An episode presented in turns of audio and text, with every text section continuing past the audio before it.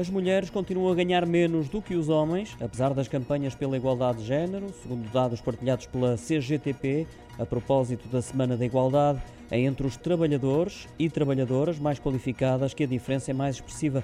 Nas posições de quadros superiores, as mulheres chegam a receber menos 600 euros do que os homens. Para além disso, recebem pensões mais baixas estão em maior número numa condição profissional precária e até mesmo no desemprego. No que diz respeito aos salários, segundo o Eurostat, Portugal não está no grupo dos países que apresentam maiores diferenças, mas o cenário agravou-se desde 2019.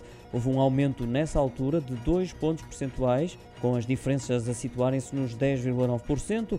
Daí até 2021, ano dos dados mais recentes, foi crescendo sucessivamente até perto dos 12%, valor próximo da média no bloco comunitário, que é de 12,7%, mas muito distante do país que lidera, com mais de 20 pontos percentuais, que é a Estónia.